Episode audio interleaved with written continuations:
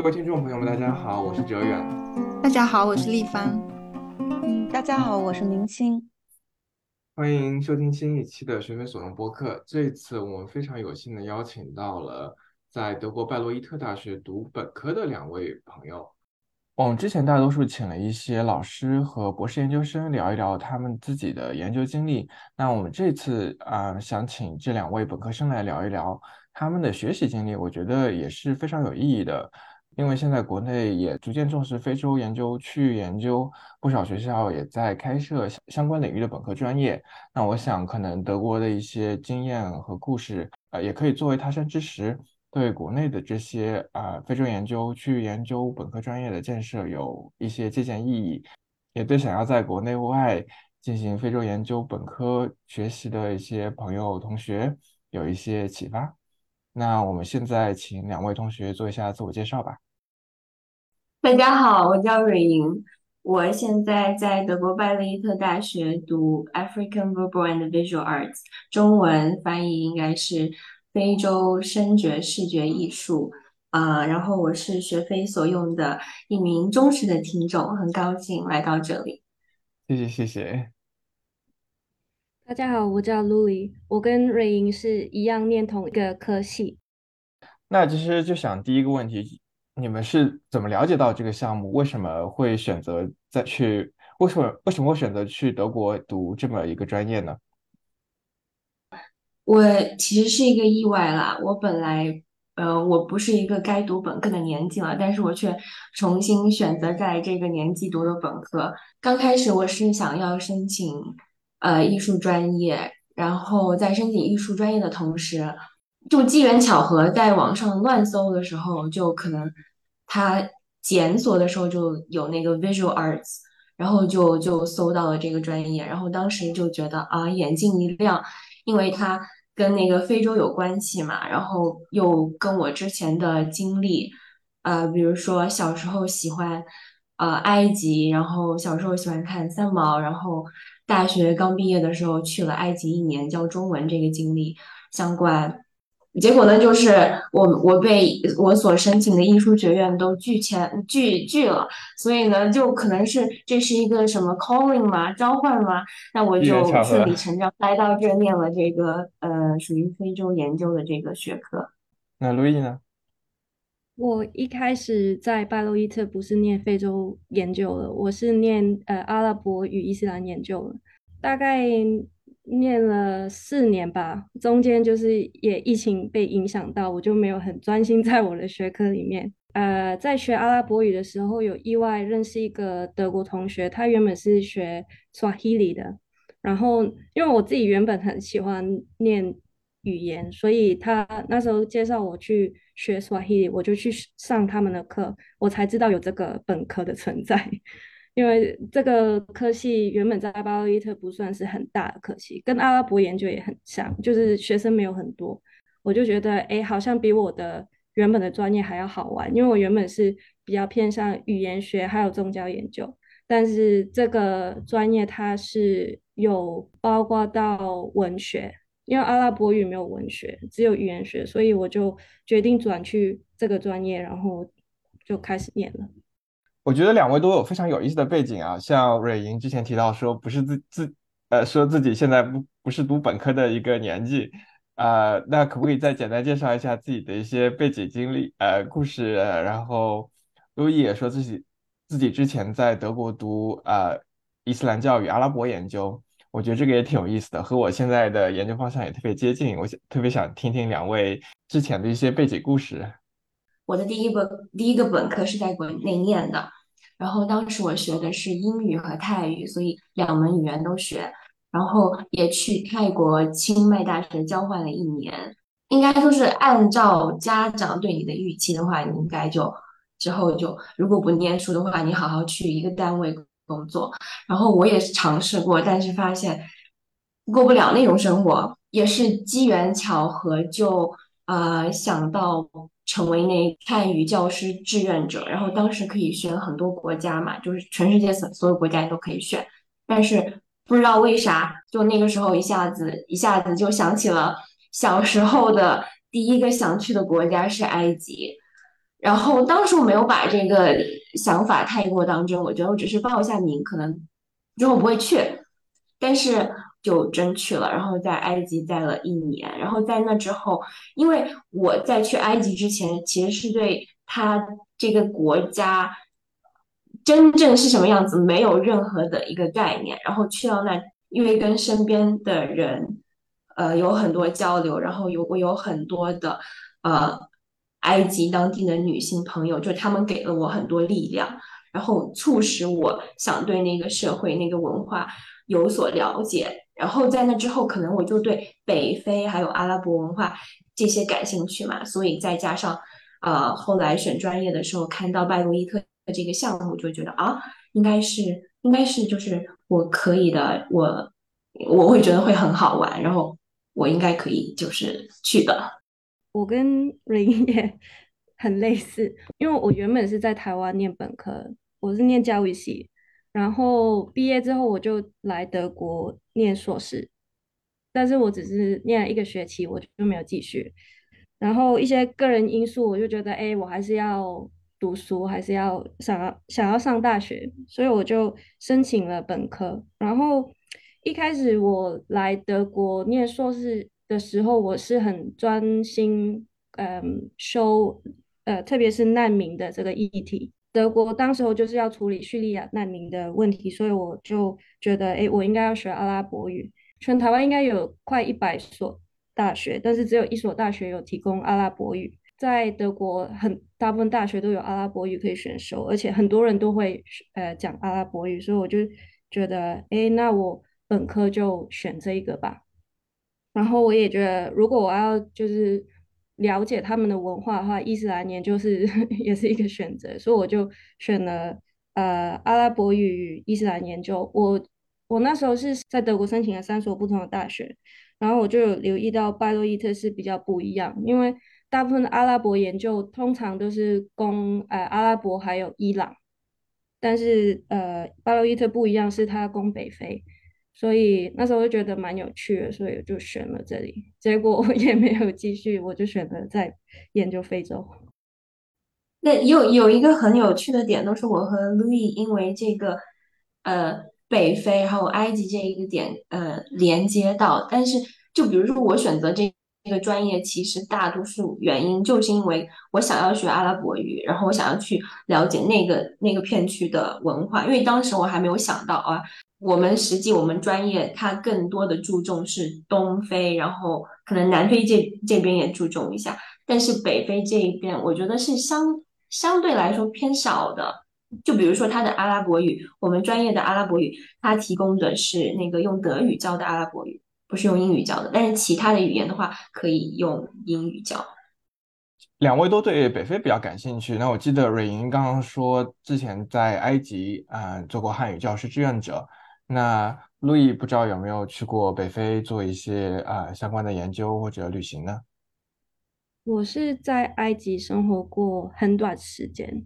但是我也不是说呃为什么我会呃做非洲研究是因为埃及的原因，主要是因为我发现阿拉伯语其实可以牵涉到很广的区域。一开始就是以前还没来德国之前，其实我对伊斯兰研研究或是一这个宗教的认识是专心在印尼，就东南亚或是巴基斯坦，而不是阿拉伯地区。我是来德国才发现原来很多阿拉伯人，然后我才发现原来伊斯兰教可以到非洲那么远。那现在两位是第几年在这个项目里面？我比较不一样，因为在德国我是看我什么时候开始我的本科，但是我本科是从二零一九年开始。是阿拉伯与非洲研究之后，我换了专业，他重新计计算，所以我的话是一年半而已。呃，我的话下学期我会开始我的第五个学期，但实际上我有一个学期是在中国上的，因为当时疫情。那其实就想听你们继续再再具体聊一聊这个项目，你们一般都会上什么课？然后这个项目这个课程设置啊，然后。那些师资啊，然后同学啊，这些情况是怎么样的？我们专业很好的一点就是，我个人觉得很好的一点就是，它提供你三个方向，就是你可以从语言学方向，或者是文学方向，或者是呃艺术传媒方向，呃，然后但是有一些是有一些课程是必修的，比如说是啊，不管你选择哪每个哪个方向，你都要修两门非洲语言，只是说其中一门语言的话，你要达到呃 B B B two 的那个 level，然后有一门的话，你可以只修两个学期就够了。然后那那几门非洲语言的话，就是 Hausa、Swahili、Bambara，还有什么 isiXhosa，然后还有阿拉伯语也是可以修的，只不过修的人比较少，因为它提供的是呃德语教学。这个专业我觉得要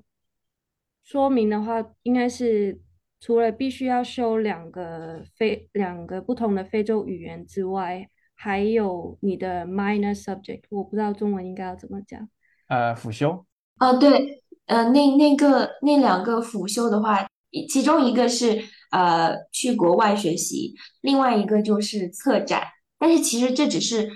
呃两呃唯二的可以用英语修的两个辅修，还有其他辅修还有很多，还比如说什么宗教学习啊，还有什么，甚至还有中国非洲研究的，但是它是用德语修的。然后我的辅修就是策展。在我们专业主要会选就是这两个，一个是策展，或是有 project，另外一个就是我现在在修的，就是所谓的 study abroad，但是它并没有要求你一定要出去哪里，就是其他国家进修，这很难做得到，所以就变成我们可以修呃其他大学，德国其他大学的学科，或是我们。原本呃，巴洛伊特大学已经有很多不同的科系，都是有关于非洲。比如呃，上学期我有修，嗯，有一个是嗯，development study 的课，它是主要讲中国在非洲的政治问题。然后也有一些课程，比如说地理，非洲地理或是非洲法律、人权。就是你可以选择修这种这种课，那大概要修呃六门不同的课程，另外再加多一门呃非洲语言。所以像我我在这个专业里面，我学了三种不同的非洲语言。我想问一下蕊莹，就你学的这个策展的课，因为我记得我之前有查过你们呃机构就有一位老师是专门做。呃，visual art 方向的，然后他也有，呃，也有也有做策展，啊，我想问一下，就你这个课就有有有哪些跟非洲相关的内容？他有教到非洲的艺术史，或者说他在策展方面有什么专门针对非洲的吗？还是只是一个比较呃 general 比较笼统的一个关于呃策展的课程？对，嗯，因为我们大多数关于艺术传媒方向的课。还有策展方面的课都是在那个 Eva l e v e House 上的。呃，Eva Lever House 就是拜洛伊特一个非洲当代艺术博物馆、艺术馆。然后我们的老我们的课的话，他也会修一些关于艺术史的课，然后艺术理嗯 theory 的课、理念的课，他也会介绍。呃，也会有一些课是。专门是呃着重于非洲当代艺术，比如说我修过那个呃有一门课是叫 African Female Artist 的的课，有一门课是那个呃，然后其他的话的话，它我觉得它大体上来说还是比较呃西方艺术史的，但是老师会会穿插很多。嗯，非洲当代艺术的历史还有介绍，就是我我觉得还是嗯挺多的。当然，呃，我第一个学期上了一门课，艺术理论的那个课本，可能用的就是一个非常以欧洲为中心的那种课本。然后当时就马上有个女生在课上提出反对。那你们上这个非洲，比如说这个非洲女性艺术家的这个课，是你们机构里面的老师，还是有还是外聘的老师呢？我们的那个老师，他是属于在 Eva Liverhouse 工作，我觉得他属于机构里面的吧。应该不是外聘的。就刚刚陆毅和呃蕊莹都提到，就是说有很多课程其实是德语授课，或者有一些 minor 也需要德语。纠正一下，不是大多数课是那个德语课用德语上的，而是那个辅修里面很多选项是德语，呃，用德语上的。其实主修的课，呃，全部都是英文的。那我就想问一下，你们的同学里面大部分都是德国本地人呢，还是说非非常的呃国际化？就是非常国际化吧，非非洲学生可能大概一半吧，然后其他的像我跟瑞英应该是唯二的亚洲人，然后还有一个，还有一个，我我都因为我们如果是本科的话，学生太少了。有点难说，而且 有些学生好像一直都没有见到他们，所以我也不太确定到底有几个。我会说一半一半是从呃 African continent 过来的，德国学生可能只有一两个吧。去年来的新学生有一个是德国人，然后有一个是一半德国一半 Nigeria。嗯，在特别是如果是必修课的话，几乎都是英文的，因为考虑到。我们有很多学生是来自非洲大陆的，然后都是用英语。就是如果你们上一门课，上必修课或者上一些选修课，每堂课大概有多少学生呢？整个项目的这个规模是多大？都不一样。像语言课，我之前学 Swahili 人就很多，因为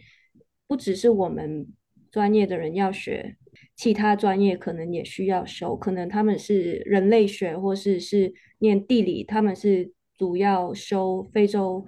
所以那时候上课，像 Swahili，我那时候上是二十五人一班，然后我们就要拆开两班。但是我一直上到经界的时候，就已经变成只有三个人。然后我觉得理论课，我跟人应该都算是五个人左右吧。嗯，有的时候多的时候会可能七个人。嗯，我们有三种不同，像我是主要是文学，然后其他有语言学或是艺术。我觉得艺术的人反而比较少，文学跟语言学的学生比较多。我的 seminar 的人数大概也是三到七个人。啊，我选的就是艺术传媒方向。然后就像陆毅说的，如果是我这个呃方向的课的话，就。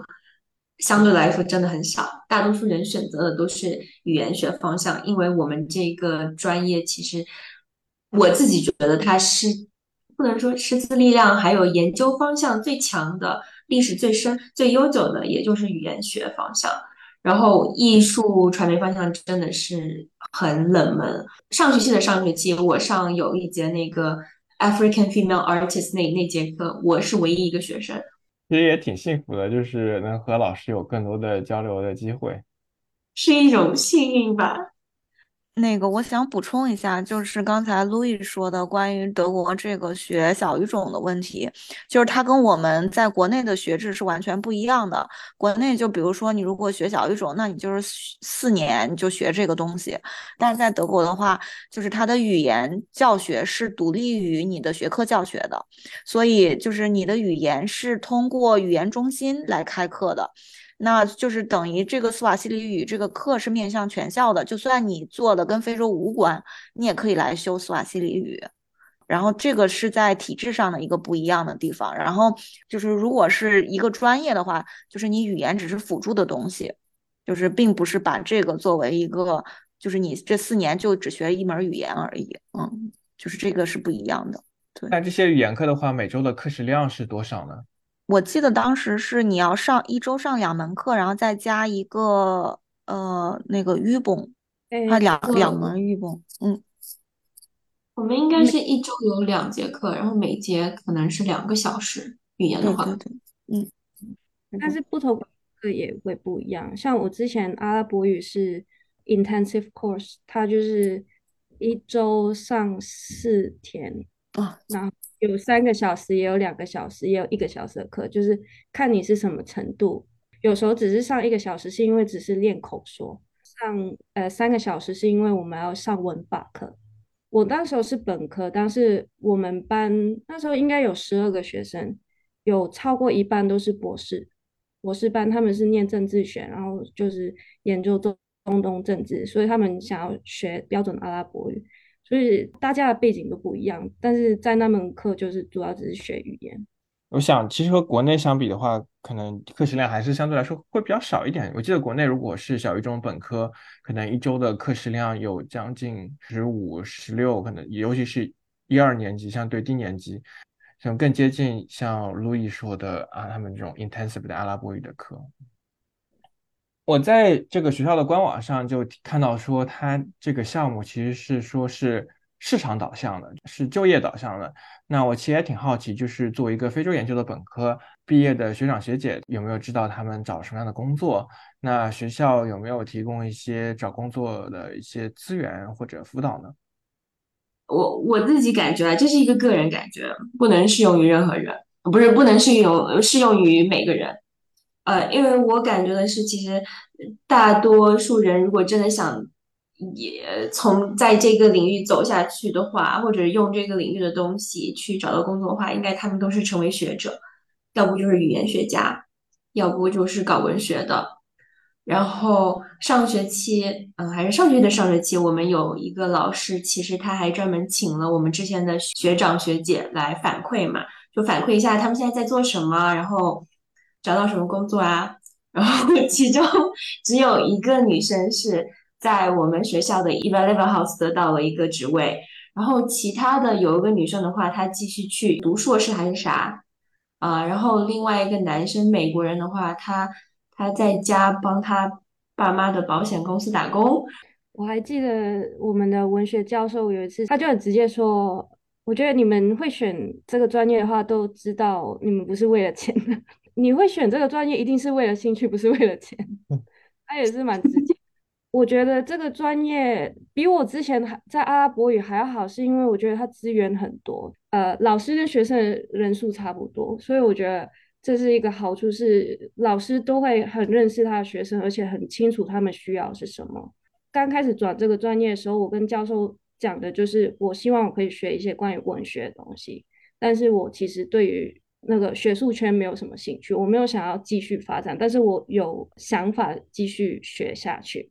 然后，所以他也会提供很多资源，像他会呃介绍我认识一些学者，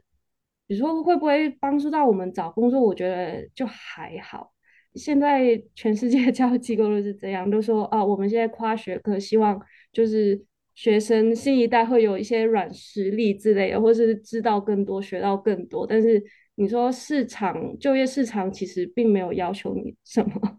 所以。我觉得我们的专业比较不一样，是他希望不要那么传统，说自己是非洲语言语语言学这样子。因为我有看过德国其他大学提供非洲研究，它比较不一样，是它的题材有点比较新鲜一点，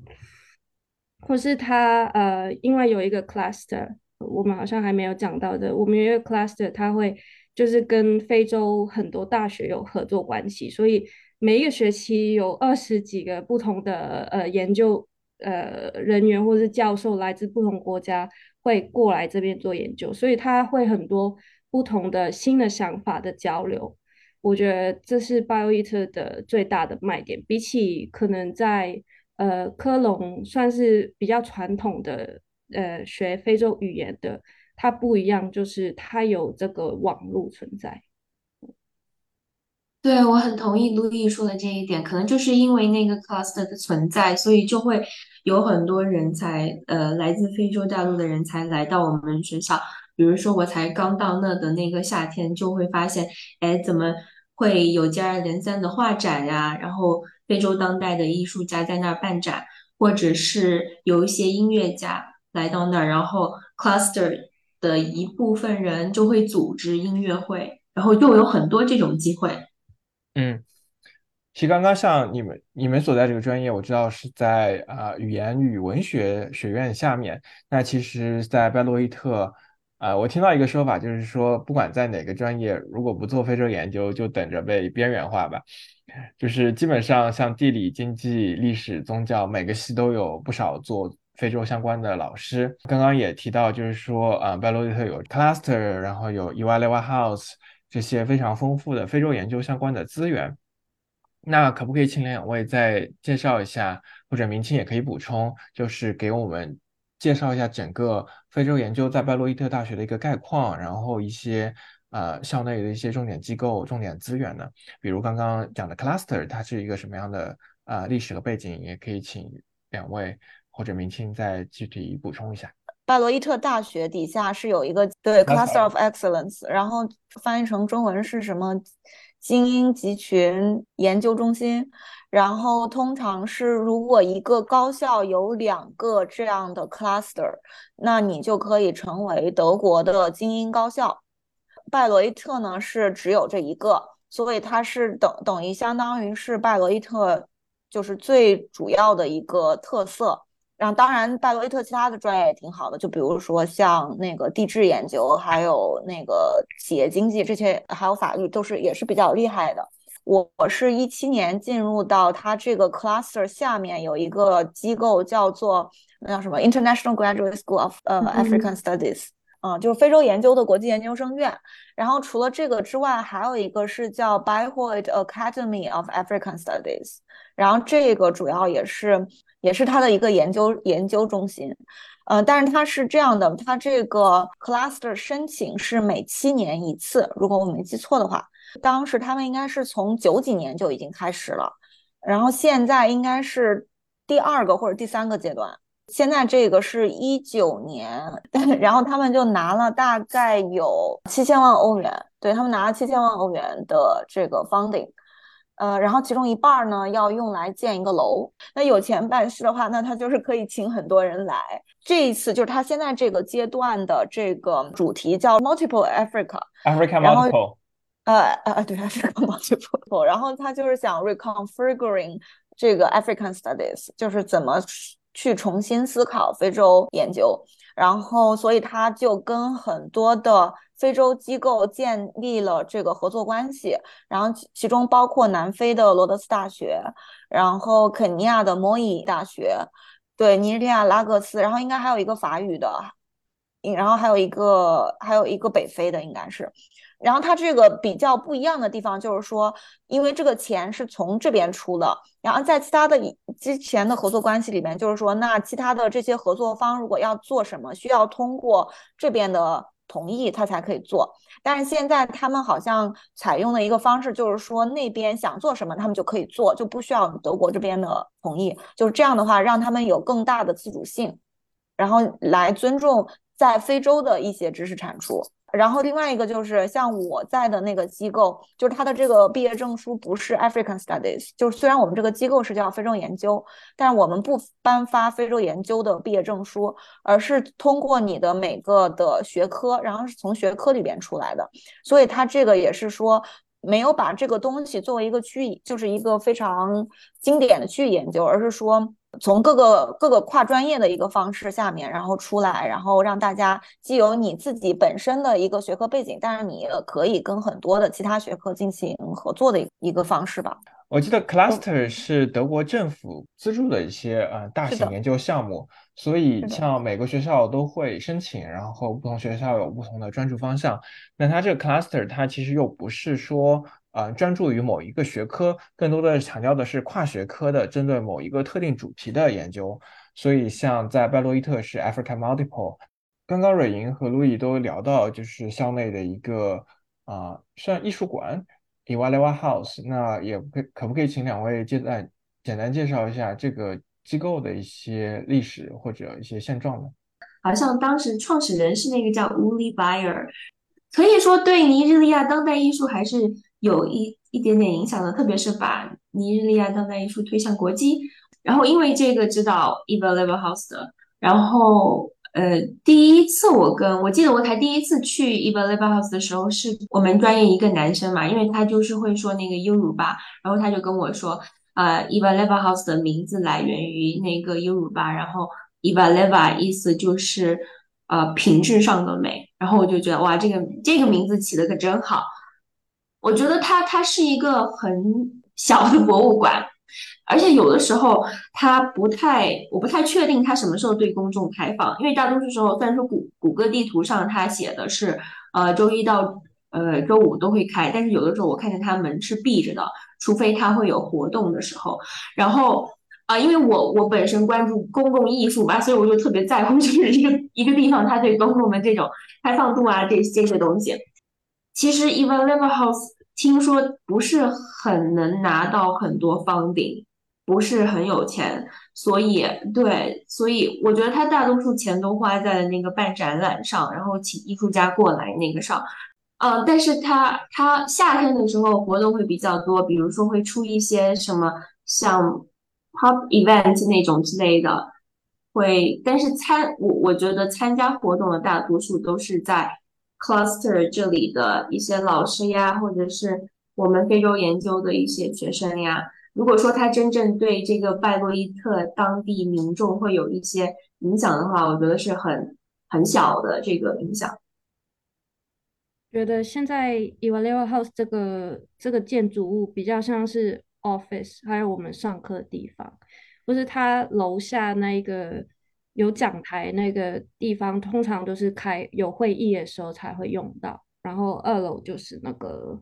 展览区嘛，然后在楼上就是。呃，办公室就除了这个艺术中心的呃职员会在那边开办公室，它还有一个 ERS，对，它算是呃巴尤伊特学校的一个 institution，但是呃我只知道他们负责一个学程，然后那个学程不是属于巴尤伊特，是属于整个欧洲 Erasmus 的一个学程，它是呃叫 IMAS 那个嗯缩写。对，就是它这个非洲研究学程，它总共分三个学期，是是一个硕士学程。然后它一开始是在葡呃葡萄牙，第一个学期葡萄牙，然后第二个学期会在巴伊特，然后第三个学期会在法国，忘记哪里了。然后嗯，第四个学期当他们要做自己的研，就学生要做自己的 thesis 的时候，就会选这三所其中一个学校。那以我所知道，大部分都会选择在巴洛伊特，因为他们跟我说这边的资源比较多，而且这个 IMAS program 它占不是它的用意，但是它学生占大多数是呃念那个外交 international relation，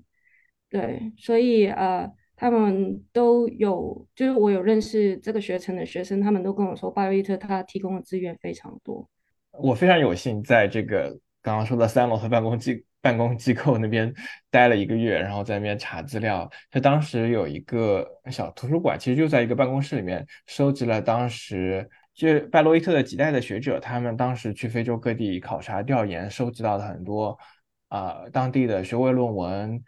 报纸简报，还有一些呃杂志，主要是关注伊斯兰的伊斯兰 in Africa 的这样的一个呃档案室、资料室。然后我记得，就以瓦利巴 House 对面就是拜洛伊特歌剧院，也是世界文化遗产。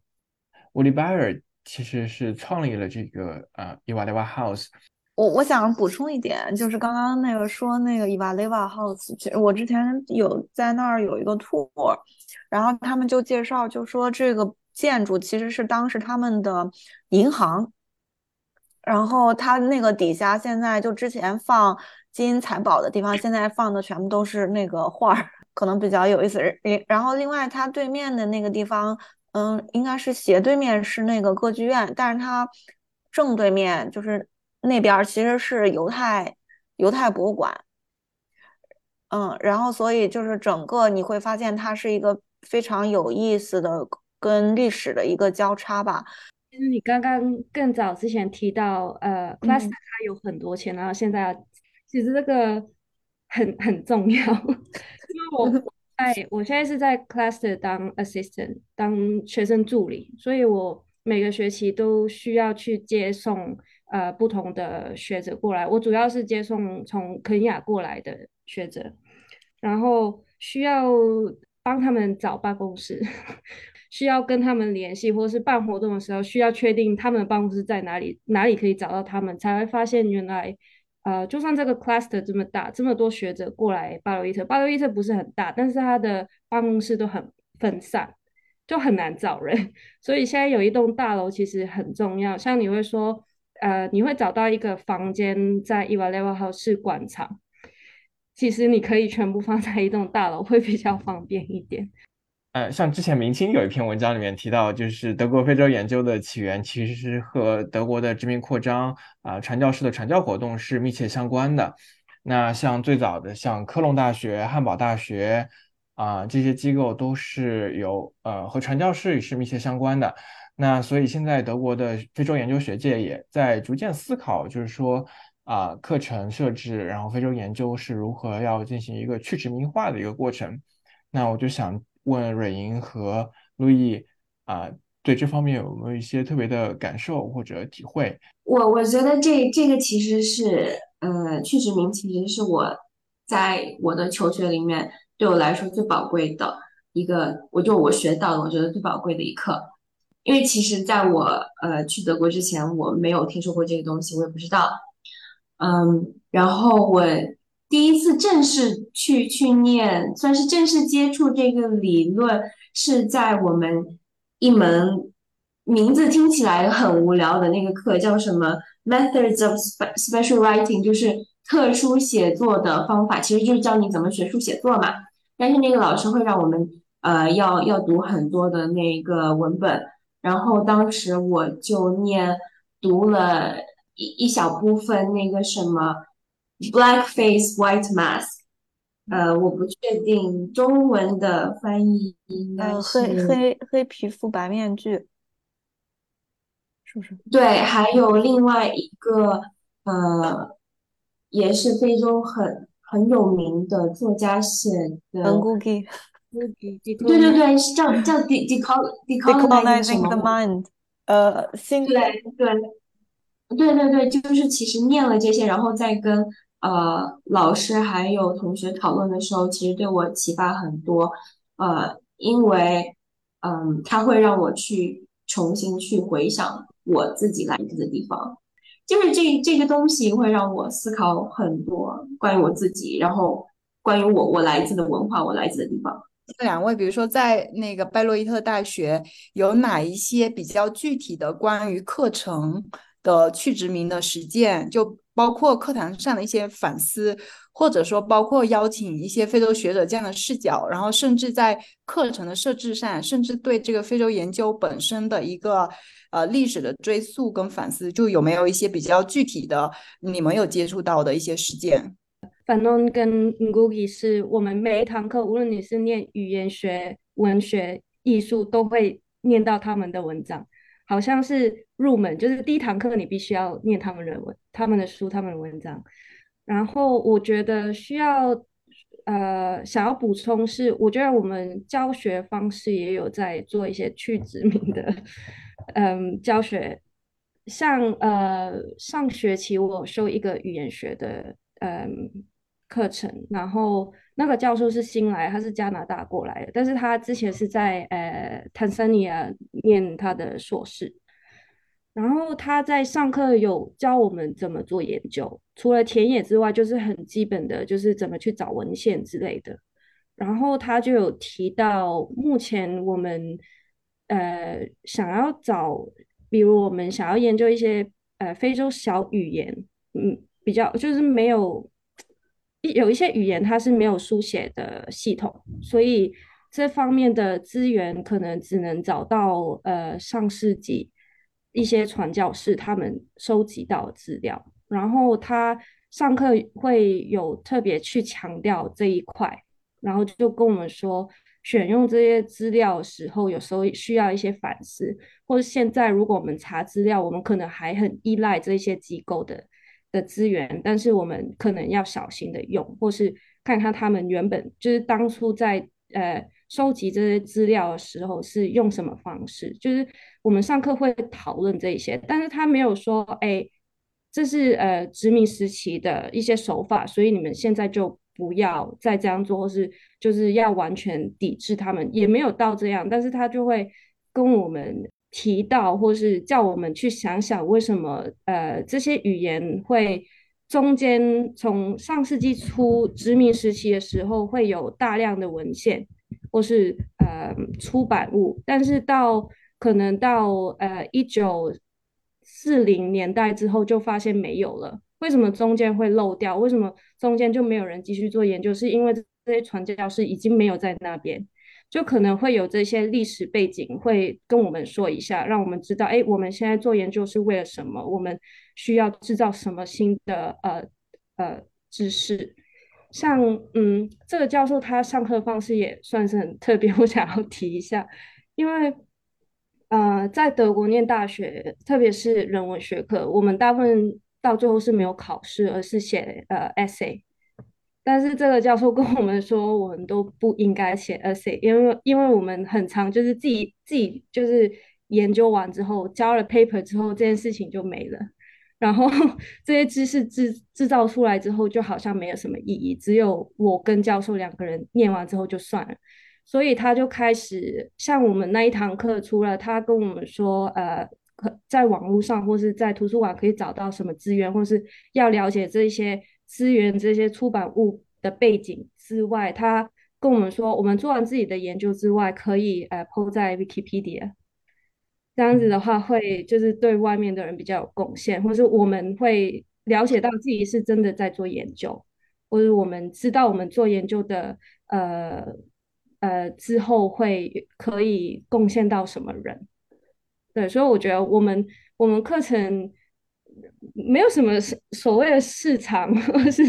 那一种导向，但是我觉得的确是很新，或是教授他们会很希望可以让新一代的学生了解到为什么要学习，或是学完之后可以做什么。那上学期除了这个这个教授，还有另外一个老师，也是我们其实那堂课叫什么？Current trade research trend 对当代的研究、现在的研究趋势，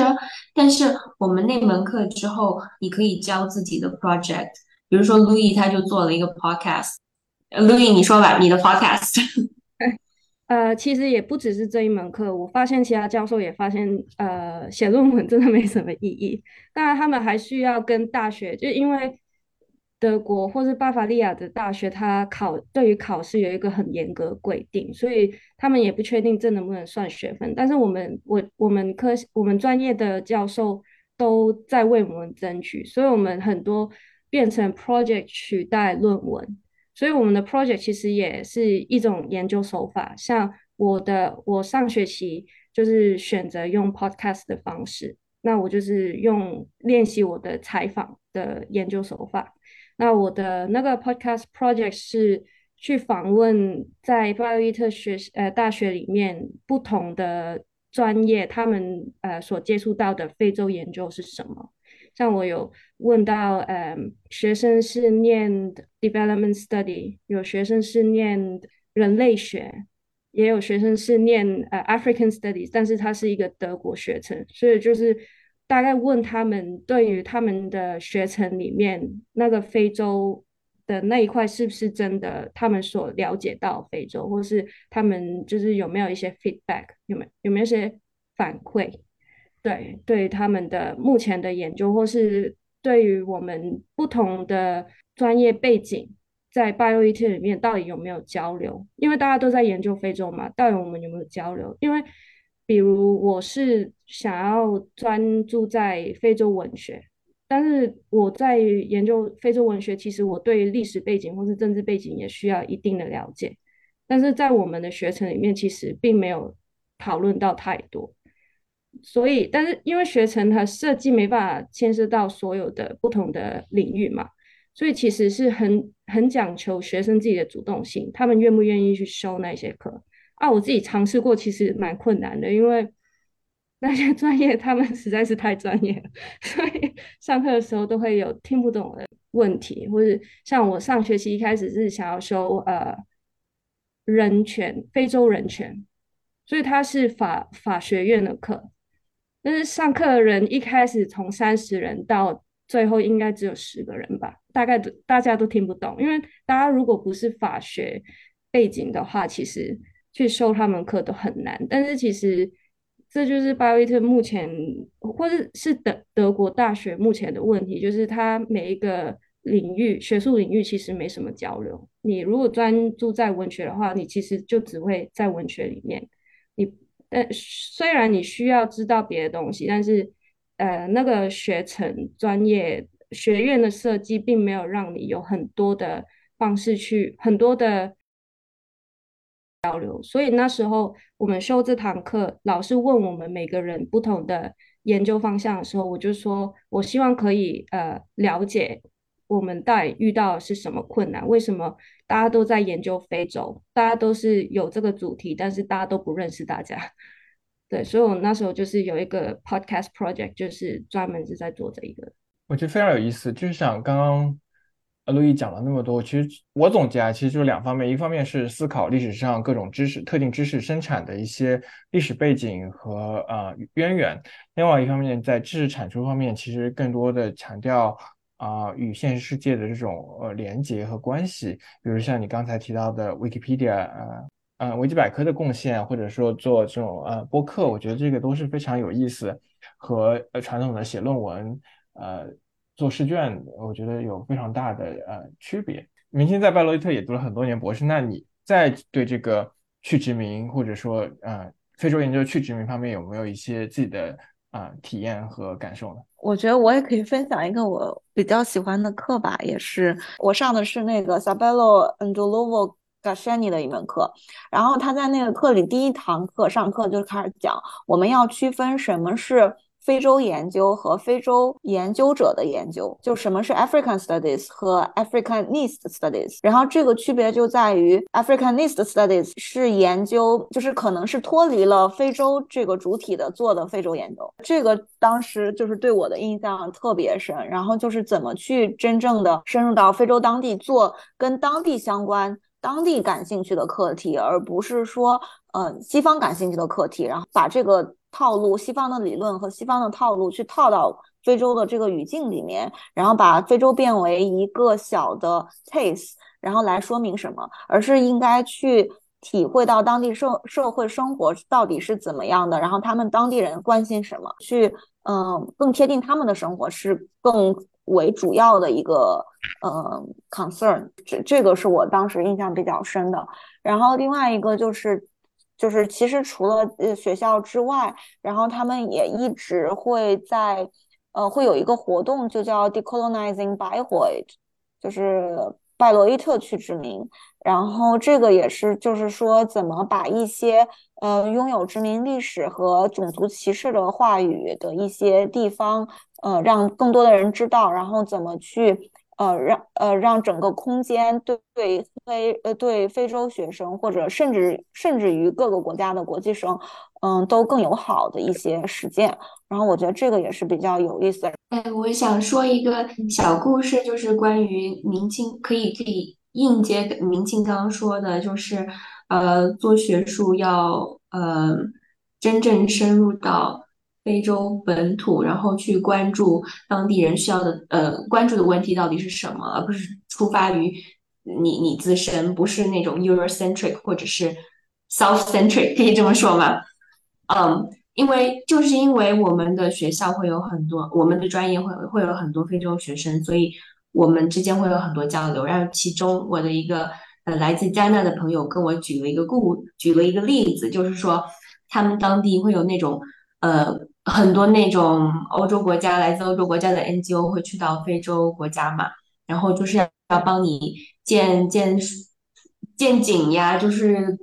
感觉是建一些基础设施能造福当地民生的那种东西。那个朋友呢就说啊，那些人来看了一圈，要在呃这个村子的中心建一口井，嗯，但是建完了发现根本没人用。结果他们真正去跟当地的妇女去聊天的时候，才发现妇女说：“我们每天呃花了那么多时间在做家务，就几乎没有一个自己的时间了。甚至就是你，你把你自己完全的时间都贡献给了家人，照顾家人或者是处理家务这些事情。呃，如果我们每天花呃半个小时走去。”呃，村子外两三公里的地方取水，这是我们唯一可以和自己的姐妹聊天，嗯，真正就是一个 personal space，他们私人空间的地方。你在市，呃，不是市中心，你在村子中心建了那那口井，就相当于把我们这个时间给夺走了。然后这个故事就就会让我特别的感慨。然后就是真的可以和明清刚刚说的，不管是做什么事情，不要以自己的出发点为为主。两位自己如果方便透露的话，对未来有什么样的打算，或者说这两位呃，在未对未来就是这个专业毕业之后有什么样的一个打算啊？打算不知道方不方便透露。然后，然后另外一个方面就是说，对呃，可能其他我们听众里面也有人想去德国去拜洛伊特读啊，你们这个专业或者其他类似的非洲研究的专业，对他们有没有一些意见？我的建议就是三思而后行。因为我这学期就开始我的毕业论文，所以我就快要毕业了。然后我觉得，呃，大部分的学生都面临一个，就是我们本科大部分学生面临一个问题是，毕业之后很怕找工作，特别是我们很多学生都是外国人，就是要想办法留在德国的话。就实在是太困难了，因为 没什么没什么选择，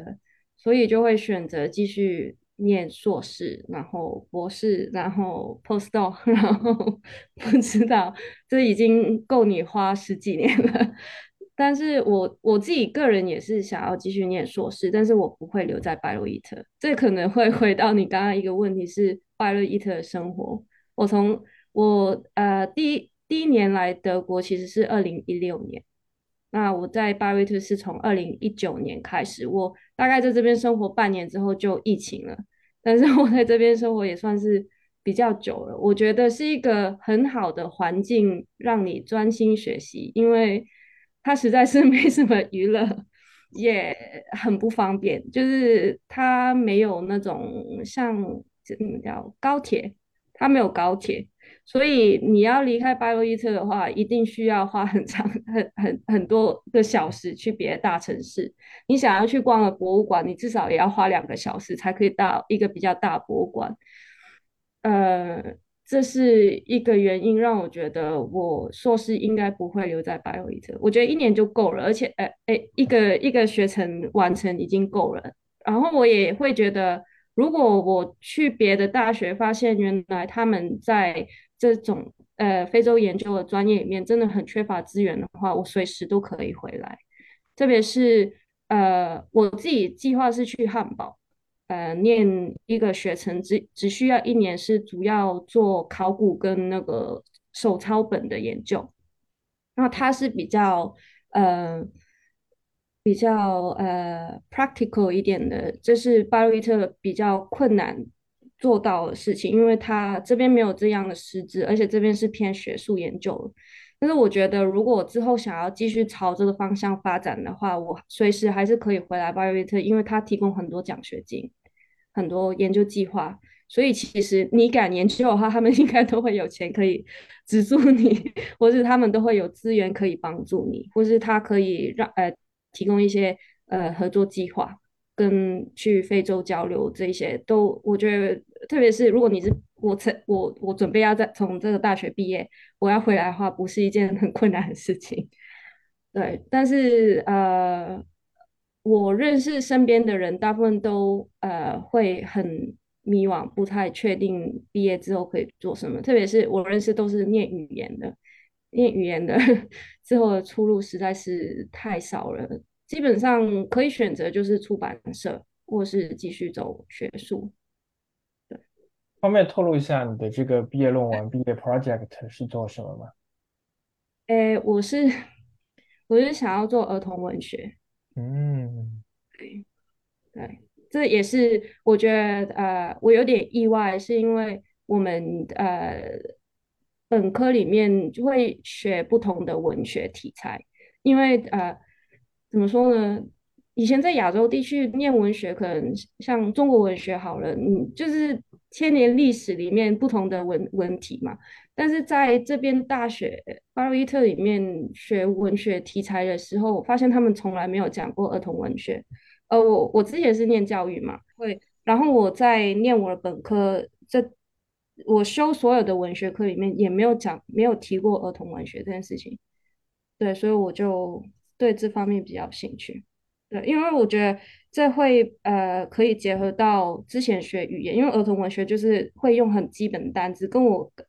刚开始学不同非洲语言也是从非常基本的东西学起嘛。哦，我就很很很有兴趣知道当地的儿童绘本是不是也会用一些我学到的东西。非常期待路易以后之后呃之后的呃研究成果。谢谢。那要不再请蕊莹再聊一聊自己的啊研究计划，然后未来的打算这些方面。嗯，我未来的打算就是，呃，不会做学术，应该是不会走这条路的。嗯嗯，但是我之所以念这个专业，是因为它会提供一个。艺术的方向，所以我大多数会专注点会放在当代艺术还有策展方向。嗯，我也希望自己将来能找到一份就是能成为一个文化艺术工作者，能特别是在策策展方向上面，就是策活动策划这些。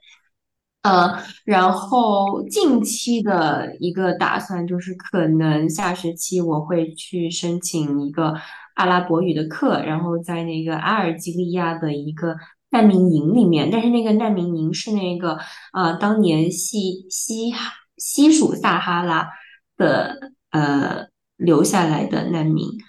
然后我就会跟我小时候的梦想啊，嗯，还有以前关注的有个。西属撒哈拉的女歌手会有关，嗯，希望我能申请到，也希望我能去，这是近期的一个计划。刚刚刚我说为什么要三思而后行，是因为拜洛伊特就真的像路易说的那样，就是一个很小的地方。如果不是因为非洲研究的话，呃，就生活会有一那么点点乏味，然后天气很差，这是主要劝大家三思而后行的原因。但是如果是想要专心念书的话，我觉得的确是一个很不错的环境，特别身边有那么多来自非洲国家的朋友，就很很适合去和别人交流。然后我觉得交流在交流之后，你你学的那些东西会更加的呃具体化和形象化吧。那就非常感谢路易和瑞英今天来做客我们的节目，聊了非常多他们在拜洛伊特生活学习的经历。然后可能也让我们对德国的这个非洲研究相关的本科啊以及研究做呃有了一点的了解。那也再次感谢两位，那我们下期再见，拜拜。谢谢，感谢。